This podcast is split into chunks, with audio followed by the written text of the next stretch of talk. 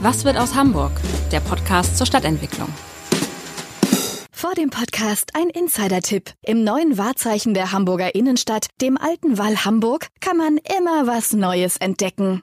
Freuen Sie sich auf viele neue spannende Geschäfte, Gastro-Highlights und Kunstevents, die in den kommenden Wochen den alten Wall, den Flanierboulevard im Herzen der City noch mehr aufregendes Lifestyle-Feeling verleihen. Alles nach dem Motto Fine Arts, Fine Shopping, Fine Dining. Der alte Wall Hamburg wünscht viel Vergnügen beim Podcast hören. Hallo, moin, moin und herzlich willkommen zu unserer neuen Ausgabe des Podcastes zur Stadtentwicklung. Heute bin ich froh, eine echte Expertin in Sachen Stadtentwicklung weltweit bei mir zu Gast zu haben. Bei mir sitzt Gesa Ziemer. Sie ist Professorin der Hafen City Universität und Leiterin von gleich zwei Forschungslaboren, dem Science City Lab und Unitech, das sich der internationalen Stadtforschung vor allem im globalen Süden verschrieben hat. Ja, Frau Ziemer, herzlich willkommen. Schön, dass Sie da sind. Hallo, ich freue mich dabei zu sein. Ja, wir fangen ja immer so zum Aufwärmen mit den fünf Fragen an, wo es darum geht, wo schöne Plätze, schöne Städte und schöne Orte sind. Und deshalb die erste Frage an Sie, die nach der Lieblingsstadt. Sie kennen ja nun wirklich wahrscheinlich mehr Weltstädte als, äh, als alle Zuhörer zusammen. Insofern, was ist denn die schönste Stadt der Welt? Ja, das ist natürlich für eine Wissenschaftlerin eine schwere Frage, weil wir das immer so differenziert angucken. Aber ich würde, glaube ich, jetzt einfach mal Tokio antworten. Nicht, weil ich in Tokio gerne leben wollte, das wäre mir zu anstrengend, aber ich bin fasziniert davon, dass so viele Menschen, also Tokio, Yokohama gilt ja eigentlich als die größte Stadt oder die größte Region der Welt mit 37 Millionen Einwohnern, dass so viele Menschen auf engem Raum sich organisieren, sich bewegen, ähm, friedlich, relativ friedlich miteinander leben können. Das finde ich schon sehr faszinierend. Und außerdem bin ich begeistert von der japanischen Architektur. Da können wir, glaube ich, sehr viel lernen. Vor allem auch das Wohnen auf sehr engem Raum, aber trotzdem sehr schön gemacht, sehr elegant. Und das gefällt mir gut an Tokio. Kommen wir nach Hamburg, Ihr Lieblingsstadtteil in der Hansestadt. Mein Lieblingsstadtteil ist, glaube ich, schon von Kindheit an St. Georg, weil ich den immer bunt fand, weil mir die ganze queere Kultur gut gefällt. Ähm, ich wohne dort aber gar nicht, aber ich glaube, mein, mein Kiez ist eigentlich die lange Reihe in Kombination ein bisschen mit Winterhude, ähm, der, der, der Mühlenkamp. So, das ist mein täglicher Arbeitsweg jeden Morgen mit dem Fahrrad und das habe ich sehr gern. Ihr Lieblingsort, Ihr Lieblingsplatz? Mein Lieblingsplatz ähm, ist, glaube ich, wenn man durch den Elbtunnel mit dem Fahrrad fährt und auf der anderen Seite rauskommt und dann auf Hamburg schaut, weil man Hamburg von der anderen Seite anguckt und eigentlich die, die schöne Skyline sozusagen, Hamburg hat ja nicht wirklich eine Skyline, aber den Hafen und äh, die schönen, schönen, schön auf den Hafen und auf die Stadt gucken kann. Haben Sie ein Lieblingsgebäude? Ähm, ich finde Gebäude interessant. Ich würde vielleicht ähm, die Alster, Alster Schwimmhalle nennen, weil mir das Dach gefällt. Das ist ja so eine Schleich-Bergermann-Konstruktion und ich bin fasziniert von tollen Konstruktionen, obwohl ich selber keine Ingenieurin bin, aber äh, dieses Dach hat eine, eine interessante Form und es wird ja gerade auch saniert. Bin sehr gespannt, wie das dann nachher aussieht und finde es toll, dass sie saniert wird und dass es erhalten wird. Die letzte Frage der fünf Fragen, da zieren sich manche, ich bin mir sicher, sie zieren sich nicht. Welches Gebäude würden Sie denn gerne abreißen? Ja, ich würde eigentlich gar kein Gebäude gerne abreißen, weil ich bin für Umbau. Ich bin für, was wir in der, in der Forschung Urban Reset nennen, weil ich glaube, dass wir viel zu viel abreißen, nicht nur in Hamburg, sondern in Deutschland generell. Und ich bin eigentlich dafür, ein Gebäude zu sanieren. Das ist ökologisch sinnvoller und deshalb nenne ich kein Gebäude. Ich kann aber sagen, welche Gebäude ich finde, äh, die dringend umgebaut werden sollten in Hamburg. Dann so. Ja, zum Beispiel ähm, das Parkhaus Rödingsmarkt eignet sich hervorragend, um Wohnungen daraus zu machen. Wir haben selber gerade eine Stiftung hier in Hamburg auch gegründet für nachhaltiges Bauen. Und wir planen tatsächlich dort einen Umbau zu machen. Da ist eine tolle alte Rotunde drin, die man erhalten könnte. Die steht auch unter Denkmalschutz. Das könnte ein Park werden und auch ein öffentlicher Raum. Und ich finde eigentlich solche Projekte interessant. Viel, viel interessanter als abzureißen und neu zu bauen. Ja, vielen Dank erstmal für die fünf Fragen. Es äh, zeichnet sich ab, dass wirklich kaum noch jemand bereit ist, was abzureißen. Dafür wundere ich mich ja noch, dass ich dann doch so viele Abrissbirnen in der Stadt noch sehe. Aber kommen wir jetzt mal zu unserem quasi Thema. Heute wollen wir ein bisschen den Blick weiten, über den Tellerrand schauen. Wir haben ja kürzlich in der Hansestadt intensiv diskutiert und aufgeregt, zur Kenntnis genommen, dass es äh, der zentrale Immobilienausschuss die Prognose gewagt hat, das Wachstum ist vorbei. Wie ist denn die Situation weltweit? Ist das Wachstum der Metropolen nur hier in Deutschland vorbei oder? Ja, also generell ist es schon so, wenn man das weltweit betrachtet, dass das Wachstum der Städte zunimmt. Das ist äh, hier in Hamburg ein bisschen eine andere Situation, weil wir auch ein sehr ähm, gutes Umland haben mit einer guten Infrastruktur. Und ich sage mal, kleinere Städte wie Lüneburg oder so, die nehmen ja zu im Moment. Ne? Hamburg, in Hamburg lässt das tatsächlich ein bisschen nach. Das hat aber damit eben zu tun, dass diese Infrastruktur auch in Schleswig-Holstein, Mecklenburg-Vorpommern, Niedersachsen sehr gut ist und wir deshalb ja auch eher von so einer Metropolregion sprechen. Aber generell äh, in vielen anderen anderen Ländern der Welt ist die Infrastruktur auf dem Land extrem schlecht und deshalb nimmt das Stadtwachstum massiv zu. Und zwar gehen wir ja eigentlich davon aus, dass die richtig großen Städte in den nächsten Jahrzehnten gar nicht mehr unbedingt in Asien sind, sondern vor allem in Afrika. Lagos könnte auf 100 Millionen anwachsen. Das ist natürlich dramatische Zahlen, das können wir uns gar nicht vorstellen. Ähm, aber auch andere Städte in Sudan, zum Beispiel Khartoum oder Kinshasa im Kongo oder auch Abidjan, Elfenbeinküste, also Städte, deren Namen wir wahrscheinlich gar nicht kennen, können zu richtigen, richtigen Megametropolen mit vielen Millionen Einwohnern ähm, anwachsen. Und ich glaube, man muss aber sich immer überlegen, dass das nicht Städte sind, so wie wir Hamburg kennen. Hamburg hat ein klares Territorium und ist auch eine klare politische Einheit, sondern oft ist es so, dass eben Regionen zusammenwachsen. Das sind Ballungsräume, die dann ja wahrscheinlich auch politisch wieder in mehrere Elemente zerfallen werden, weil eine Stadt mit 100 Millionen Einwohnern können wir uns eigentlich nicht vorstellen. Äh, auch, auch nicht, äh, ist, ist wahrscheinlich auch nicht regierungsfähig, weil es einfach viel zu groß und viel zu divers ist. Aber generell muss man sagen, dass das Stadtwachstum weiterhin zunimmt und zwar dramatisch. Dramatisch und auf eine sehr, sehr unkoordinierte Art und Weise. Vor allem eben auch die informellen Siedlungen, ne? also die UN spricht davon, dass 23 Prozent der Menschheit, das ist wirklich sehr, sehr viel, heute in sogenannten informellen Siedlungen lebt. Also das, was wir eigentlich Slums oder Favelas oder so nennen.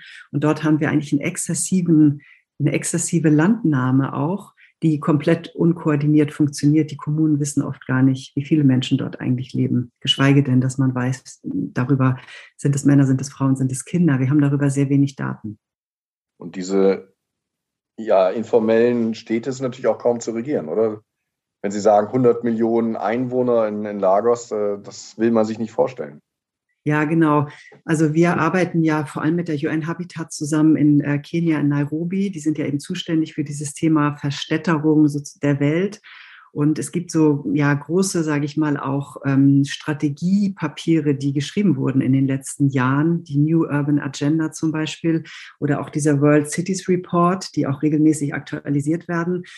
Und darin wird klar benannt, was die Probleme auch sind, nämlich ähm, vor allem äh, starke äh, soziale Ungleichheit, also marginalisierte Gruppen, äh, viel, das, das, Thema Migration ist ein riesengroßes Thema. Also nicht nur die Migration, die wir kennen aus afrikanischen Ländern nach Europa, sondern auch innerafrikanisch. Wenn man sich so ein Land wie Uganda zum Beispiel anschaut, als eines der größten Aufnahmestaaten afrikanischer Geflüchteter, die dann eben kommen aus dem Kongo, Somalia, Sudan, Burundi. Das sind riesige Dimensionen. Also ähm, Uganda hat, glaube ich, ein Flüchtlings ähm, von über, über eine Million Flüchtlinge nur aus afrikanischen Ländern. Und das muss so ein Land wie Uganda dann stemmen. Ne? Das sind also wahnsinnige Dimensionen.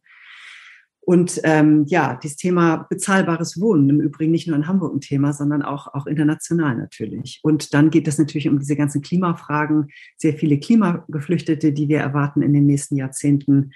Ähm, das sind schon alles richtig große Themen, die auch am Ende mit Europa zu tun haben und nicht nur im globalen Süden stattfinden werden. Als wir Kinder waren, galt New York als größte Stadt der Welt. Inzwischen äh, muss man lange suchen. Die größte europäische Stadt habe ich gesehen und in Top 50 ist London auf Rang 34. Und die ersten fünf Städte, Tokio auf Platz 1, sind alles asiatische Städte. Das heißt, dieser Wandel, den wir von Europa Richtung Asien erlebt haben, geht jetzt weiter von Asien nach Afrika zu den Megastädten. Ja, genau. Also die, die asiatischen Städte werden wahrscheinlich nicht kleiner werden, aber die afrikanischen werden rasant wachsen. Und in der Relation muss man das sehen. Und das hat damit zu tun, dass in Afrika sehr viele Einwohner extrem jung sind. Ne? Man sagt, dass 50 Prozent im Schnitt der Bewohnenden von Afrika unter 19 sind, also unter 20 Jahren. Das ist wahnsinnig jung. Man hat mit einer extrem ja, jungen, agilen Bevölkerung zu tun. Und ähm, das, die, die Kinderrate ist einfach sehr, sehr hoch. Die ist in Afrika sehr, sehr viel höher als in Asien. Und deshalb ist das ähm, potenzielle Stadtwachstum dort in Afrika sehr viel höher. Und wir sagen auch, dass ähm, 80 Prozent der Megastädte, also eine Megastadt nennen wir ja eigentlich eine Stadt, die mehr als 10 Millionen Einwohner hat. Und 80 Prozent dieser Städte werden im globalen Süden sein. Ne? Das ist also auch eine Nord-Süd-Differenz, die enorm ist. Und natürlich gehört auch Lateinamerika im Übrigen dazu. Ne? Nicht nur Afrika, sondern auch in Lateinamerika. Mexiko. Aber da muss man eigentlich Städte in völlig verschiedene Kategorien unterteilen, weil natürlich dann eine Stadt in Afrika mit so einer jungen Bevölkerung, die dynamisch wächst, ja überhaupt nicht vergleichbar ist mit einer europäischen Stadt, die an ihre Sättigungsgrenze stößt. Ja, genau. Das gibt es, es sind ganz andere Stadtentwicklungsfragen, die wir haben. Ne? Wir haben ähm, in diesen Städten, die informell wachsen, haben wir, die, die, gehen, die gehen eigentlich in so Suburbs, ne? die breiten sich in die Breite aus. Also eine informelle Siedlung breitet sich eigentlich nicht in die Höhe aus, weil das oft gar nicht gebaut werden kann, weil die Bauvoraussetzungen gar nicht da sind. Und das kann natürlich vor allem in den Städten gut funktionieren, die Land drumherum haben.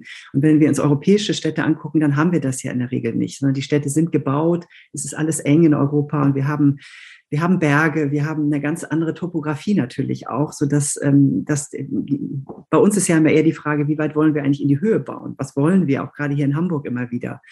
Aber in diesen äh, Ländern geht es einfach eher in die Breite und das sind dann Flächen, die sind natürlich riesig. Und die sind dann in Bezug auf Mobilität, auf die ähm, Müll, Müllinfrastruktur, Abwasser und so weiter sehr, sehr schwer zu organisieren. Kann man eigentlich, wenn man diesen weltweiten Blick hat, noch irgendwie die Probleme, die eine westdeutsche Millionenstadt hat, als Probleme ernst nehmen?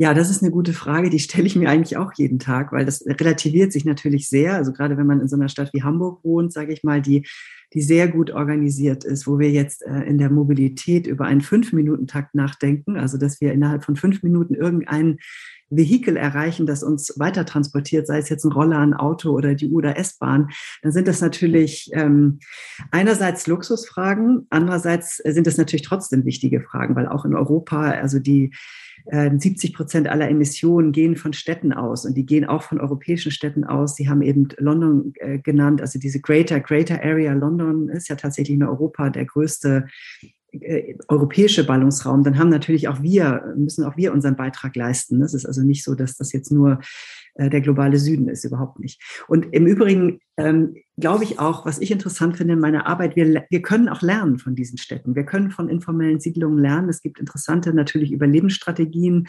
Es Zum gibt Beispiel? sehr viel ähm, ja, ähm, ich, ich, finde es toll, dass Francis Carré zum Beispiel jetzt den Pritzker-Preis gewonnen hat. Äh, ein Architekt aus Burkina Faso, der ja diese Lehmbauten macht. Der hat ja diese berühmte Schule in Gando gebaut, so eine Grundschule, wo, die fantastisch ist. Und dass er uns darauf hinweist, dass wir mit anderen Baumaterialien bauen sollen, finde ich toll. Ne? Also das ist, das ist zum Beispiel ist ein, ein gutes Beispiel.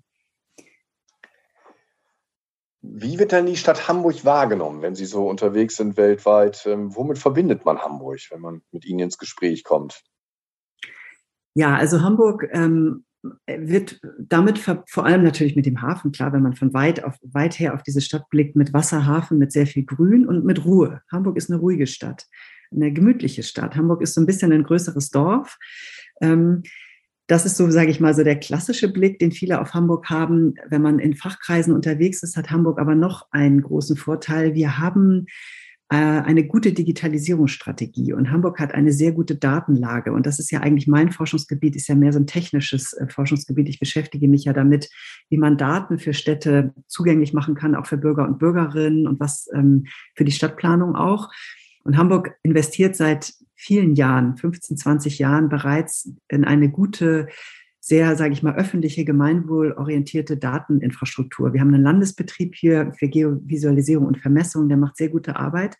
Und man guckt sowohl in Deutschland auf Hamburg, weil wir da wirklich eine Vorreiterrolle haben, als auch international.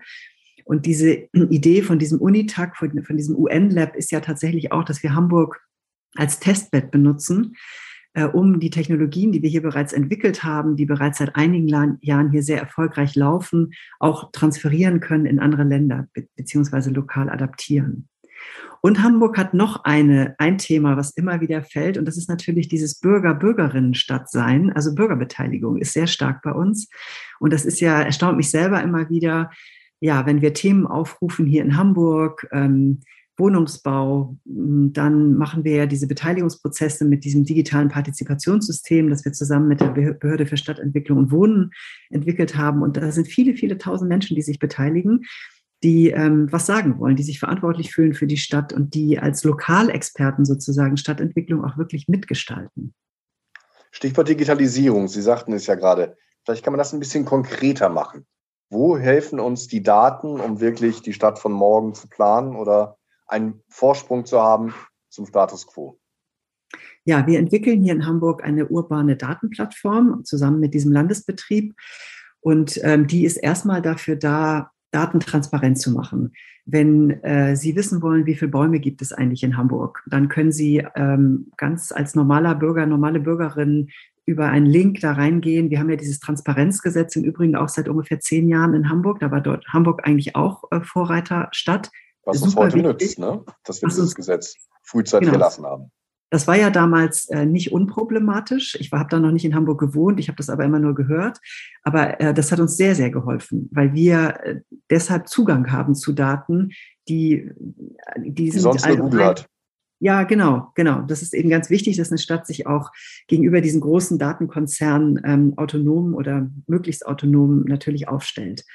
So, also das heißt, Sie können über Verkehrsschilder, ähm, Baustellen. Sie können sich über alles Mögliche informieren, wenn Sie da reingucken. Denkmal, wo sind eigentlich die Denkmäler in Hamburg? Historische Karten können Sie sich angucken. Wie sah Rotenburgs Ort aus vor der großen Bombardierung im Zweiten Weltkrieg? Ähm, es ist irre, was man da, was man da alles eigentlich äh, sich anschauen kann. Und diese Daten helfen uns natürlich, wenn wir ähm, Bürgerbeteiligung organisieren. Ne? Wenn wir zum Beispiel sagen, wir wollen in aller Mühe ein neues Areal bauen oder neue Mitte Altona, dann können wir uns erstmal ganz, ganz viel Informationen über diesen Stadtteil runterladen anhand dessen wir viel besser diskutieren können. Macht es Sinn? Brauchen wir mehr äh, Kindergärten? Brauchen wir mehr Schulen? Brauchen wir eine andere Anbindung an den öffentlichen Verkehr und so weiter? So, das ist, äh, glaube ich, mal so eine Grundlage. Und wir haben zum Beispiel ähm, Covid ist ein bisschen ein heikles Thema, weil Gesundheitsdaten natürlich sehr unter Datenschutz stehen in Deutschland. Ne, das war ja sehr interessant anzuschauen, wie zum Beispiel in einer Stadt wie Wuhan bereits im Januar, als Covid begann, konnte man bis auf Wohnblöcke äh, gucken, schauen, wie, wie hoch die Anzahl der Bewohnenden in einem Haus ist an Covid-Erkrankungen. Ne? Da sieht man, dass die einen ganz anderen Datenschutz beziehungsweise fast keinen haben. Hat Hier aber auch nicht geholfen, wenn wir jetzt nach China gucken. Genau, hat es nicht. Aber im ersten Moment war es natürlich so, dass man sehr viel wusste und dann den Lockdown auch entsprechend da verhängen konnte. Ähm, aber hier hat es sehr, sehr lange gedauert, bis die Corona-Warn-App überhaupt am Start war, weil wir natürlich viele Datenschutzthemen zu verhandeln hatten. Man kann ja mit diesem Programm auch simulieren. Wir sprachen ja eben über City Science Lab, also wie sich eine Stadt verändert, wenn die Einwohnerzahl steigt. Kann man da auch so Grenzen des Wachstums definieren für Hamburg? Ja, das könnten wir bestimmt tun. Das haben wir noch nicht berechnet äh, für die Weil's Stadt. Weil politisch zu heikel ist, oder? Nee, aber ich meine, wir können uns ja ungefähr vorstellen, ich meine, wir haben jetzt 1,8 Millionen, wenn wir noch, wenn, wenn es noch sehr viel größer wird, wird es einfach enger. Ne? Das muss, das muss man politisch dann einfach wollen. Ne? Das heißt also, im Prinzip äh, müssen wir dann anders bauen. Wir müssen in die Höhe gehen, wir müssen aufstocken, Gebäude aufstocken, was wir in Hamburg auch noch könnten, weil wir eben relativ tief sind. Und das ist so eine politische Entscheidung. Können tun wir das? Hamburg ist ja eine Stadt, die eine extrem geringe Dichte hat. Ne? Ist auch sehr viel weniger dicht als München und Berlin zum Beispiel. Und ich meine, auch in München ist die Lebensqualität noch gut. Aber das muss man politisch eben wollen. Deswegen würde ich da jetzt keine Zahlen nennen wollen, weil das hängt davon ab, äh, wie dicht wir leben wollen. Mhm. Hätten Sie sich gewünscht, dass man so ein City Science Lab vielleicht schon vor 20 Jahren oder 25 Jahren gehabt hätte, um dann auch einen neuen Stadtteil wie die Hafen City, in dem Sie auch arbeiten, anders hätte planen können? Ja, auf jeden Fall. Das wäre toll gewesen. Nur wäre es so gewesen, dass wir vor 20 Jahren noch nicht so gute Daten gehabt hätten und wir hätten die Daten noch nicht so gut digitalisieren können. Weil ein anderer Faktor ist ja, dass wir die Stadt eigentlich immer mehr auch mit Sensorik ausstatten und diese Sensoren uns die Möglichkeit für Echtzeitdaten geben. Und das merken wir vor allem in der Mobilität, weil es ist ja eigentlich interessant, dass wir immer noch keine richtig guten Mobilitätsmodelle haben, die zum Beispiel Staus vorberechnen können. Das fängt eigentlich jetzt erst alles richtig an, weil wir aufgrund der Sensorik überhaupt an diese echten Daten jetzt, an diese Echtzeitdaten rankommen, die uns das wahrscheinlich auch in ein paar Jahren ermöglichen werden. Aber klar, hätte man sowas gehabt, äh, hätte man zum Beispiel eine bessere äh, Radinfrastruktur in der Hafen City gebaut vor 20 Jahren, die praktisch nicht existent war. Das ist eigentlich total verrückt, wenn man sich das überlegt. Ne? Wenn man sich anschaut, was die ähm, Verkehrspolitik heute in Hamburg ist. Jetzt nimmt man in der Hafen. In der 90er Jahre ist die Hafen. Ja. Das sieht man deutlich. Fällt ja, dir denn noch mehr so auf, weil Sie wahrscheinlich ja als, als Stadtforscherin das ja jeden Tag so um sich herum erleben, wo Sie sagen, Menschenskinder, da sind wir aber wirklich noch nicht irgendwie State of the Art? Ja, ich denke, ähm, man hätte auch bei, bei Mitte, Neue Mitte Altona, die, da ging ja auch eine lange Planungsphase voraus. Ne? Wenn, man, wenn man sowas äh, halt äh, vorher genau berechnet und auch simuliert, kann man ja sehr viel. Also zum Beispiel, wie viel Gastronomie brauche ich in der Gegend, wenn plötzlich viel mehr Leute dort leben oder auch arbeiten? Ähm, wie viel ähm, Grünfläche brauche ich? Also in der Hafen City hat es ja bis zum Losepark praktisch keine richtige Grünfläche gegeben. Nun war die Argumentation immer die Natur, das ist das Wasser. Wir haben natürlich Zugang zum Wasser an, an allen Stellen. Das ist ja auch wirklich ein großer Vorteil. Aber man hätte vielleicht doch mehr Grün dort reingeplant. Eine andere, andere Thematik, die jetzt aufgrund dieser ganzen Klimavirulenz natürlich stark ist, ist überhaupt die Begrünung der Stadt mit Fassaden und Dächer.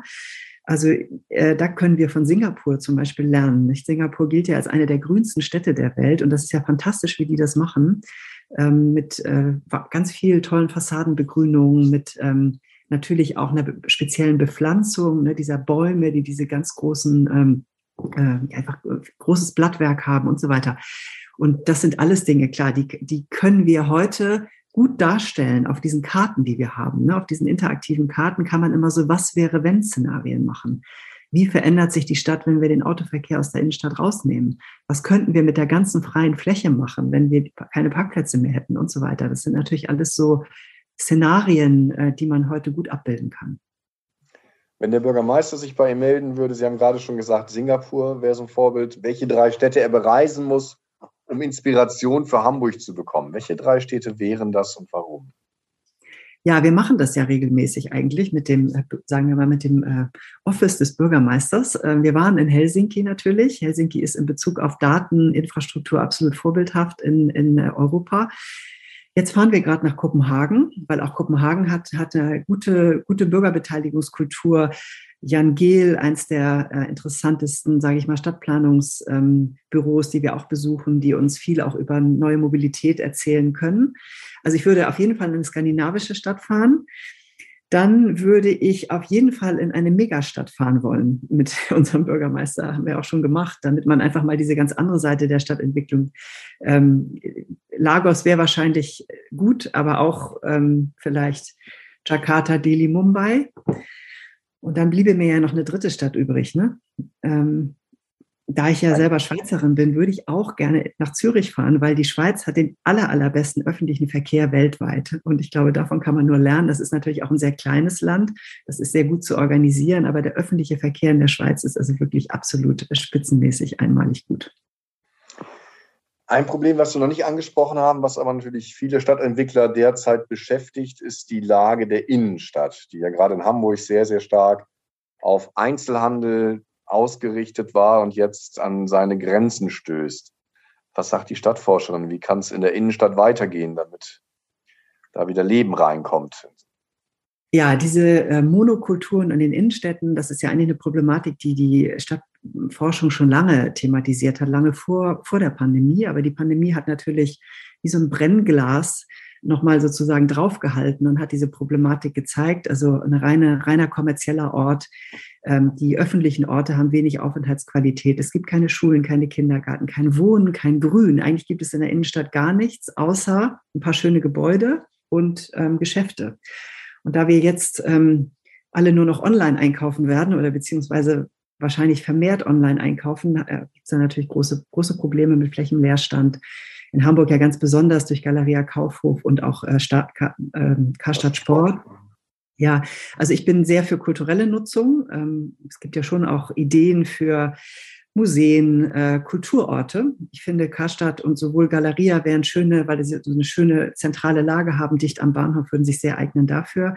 Dann bin ich äh, sehr dafür, dass man ähm, Grün in die Innenstadt holt. Und äh, ich glaube sehr an äh, kulturelle Mischnutzung. Das heißt, dass sich äh, Akteure, Akteurinnen zusammentun, die jetzt nicht zusammenarbeiten und die auch gar nicht daran denken, zusammenarbeiten zu, zu arbeiten. Also ein Ort kann am Tag eine Yogaschule sein, die Volkshochschule kann da arbeiten, da kann ein Kindergarten oder irgendwas drin sein. Und gleichzeitig kann es trotzdem ein Ort sein, an dem vielleicht irgendein cooles Unternehmen einen Flagship-Store hat. Und abends könnte das zu einem Club werden, damit wir auch abends belebt haben oder zu einer Kneipe oder zu einer Bar. Also ich glaube, wir müssen multifunktional über, über Räume nachdenken.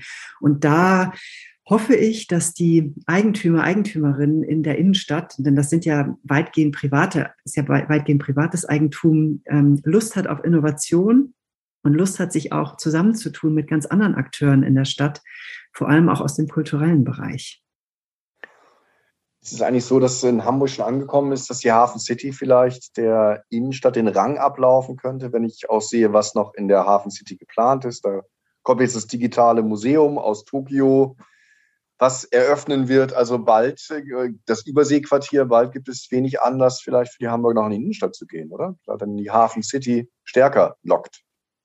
Ja, das ist schon ganz schön kurios, weil ähm, in der Zeit der Hafen City Entwicklung war das Thema eigentlich, wurde das Thema immer, immer eher andersrum thematisiert, dass man gesagt hat, wir sind so nah an der Innenstadt und äh, die Innenstadt muss aber trotzdem existieren, wird sie auch, weil sie eigentlich attraktiver und belebter war. Ähm, wie kriegen wir die Leute von der Innenstadt in die Hafen City? Ne? Also wir haben es eigentlich immer äh, andersrum gedacht. So mhm. dieses sogenannten Spillover-Effekts, ne? haben wir immer gedacht, St. Pauli, der Hafen, die müssen mehr zu uns kommen und die Leute aus der Innenstadt. Und jetzt denkt man das tatsächlich andersrum. Ja, hat schon damit zu tun, dass in der Hafen City ein paar attraktive Orte entstehen, das auch durch das ganze Barkenhöft, also sagen wir mal der, der, der nächste Teil Richtung Osten, natürlich durch auch äh, sozialen Wohnungsbau gefördertes Wohnen eine gemischtere Einwohnerschaft hat, was sehr, sehr gut ist.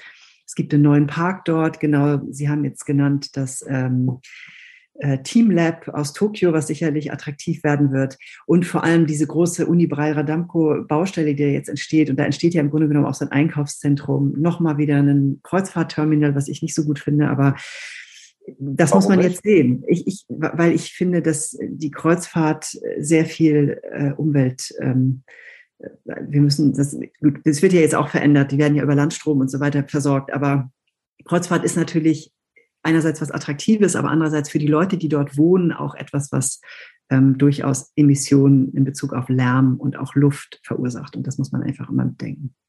Ist es eigentlich so ein bisschen so, aber ich glaube eigentlich, Darf ich noch eins sagen? Ich glaube einfach, man muss es zusammendenken. Es geht nicht so, so, da, so sehr darum, die Innenstadt auszuspielen gegen die Hafen City, sondern ich glaube tatsächlich, wir müssen das zusammendenken.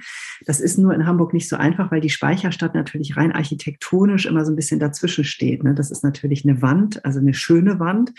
Aber wir haben ähm, diese Durchlässigkeit ist, ist nicht so einfach, aber ich glaube, dass sie on the long run stattfinden werden muss äh, durch äh, ja, eine gute, gute Mischung und auch durch äh, gute Mobilitätsangebote. Heißt es, dass doch dann wieder die Diskussion, ob die Ost-West-Straße untertunnelt wird, weil die natürlich auch wie so eine Schneise die Hafen City und die Altstadt von der, von der City trennt, dass diese Debatte wieder kommen wird? Kann sein, aber wir wissen auch, dass Untertunnelung immer extrem teuer ist, dass es eine Debatte ist, die man eigentlich nicht so gerne führt. Ich glaube eher, dass wir über ähm, gute Fahrradinfrastruktur, ähm, auch äh, Fahrradbrücken rüber auf die Veddel nach Wilhelmsburg. Ne? Das ist ja immer noch so, dass es nicht so einfach ist, da mit dem Fahrrad hinzufahren. Das ist für mich eigentlich so ein Schlüssel äh, in, in der Durchmischung, sage ich mal, auch äh, der Teile südlich der Elbe zu uns in den Norden. Das halte ich im Moment für, für sehr viel wichtiger, als dass man die Ost-West-Straße äh, untertunnelt.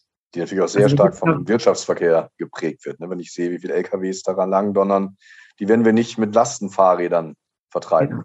Genau. genau. Ja. Kommen wir vielleicht zum Abschluss nochmal zum Thema Corona. Wir haben es ja mehrfach schon, schon angeschnitten. Das war ja, sagten vorhin auch, also ähm, wie ein Brennglas hat es so ein bisschen die Probleme der Stadt nochmal verdeutlicht. Sie haben im Frühjahr 2020, kurz nach dem Ausbruch, als wir miteinander sprachen, gesagt, Corona bietet uns die Chance, die Gegensätze zwischen Stadt und Land zu mildern. Wir sollten weder von Stadt noch von Landflucht sprechen, sondern in gut vernetzten Regionen denken. So jetzt zwei Jahre später hat die Stadt nicht doch eher verloren und das Land gewonnen?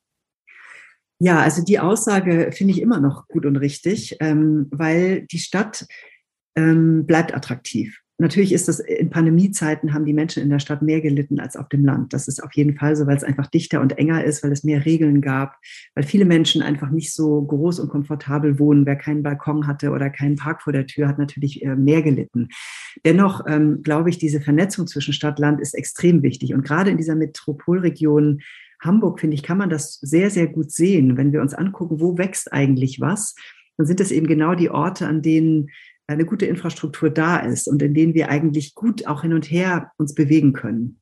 Und wenn wir uns vorstellen, dass 60-40 jetzt bleibt, also 40 Prozent Homeoffice, 60 Prozent ungefähr vor Ort, heißt, man müsste drei Tage in der Woche in der Stadt sein, zwei zu Hause, ist das, wird es, glaube ich, immer wichtiger. Ähm, ich glaube, ganz wichtig ist das Thema Mobilität auszubauen auf dem Land. Das ist äh, ja immer noch nicht sehr weit entwickelt, wobei ich auch dort bereits interessante ähm, Ideen sehe. Ich war gerade neulich in Dithmarschen, in so einem ganz kleinen Dorf, die haben so eine Digitalstrategie und da gibt es jetzt so eine App für alle möglichen Leute, so dass man on demand sozusagen so kleine Busse bestellen kann. Und das ist schon mal ein ganz großer Schritt zum Beispiel dafür, dass die Leute dann vielleicht sagen, okay, ich brauche keine zwei Autos, sondern nur eins. Und ich kann zur nächsten AKN oder was auch immer da ist fahren.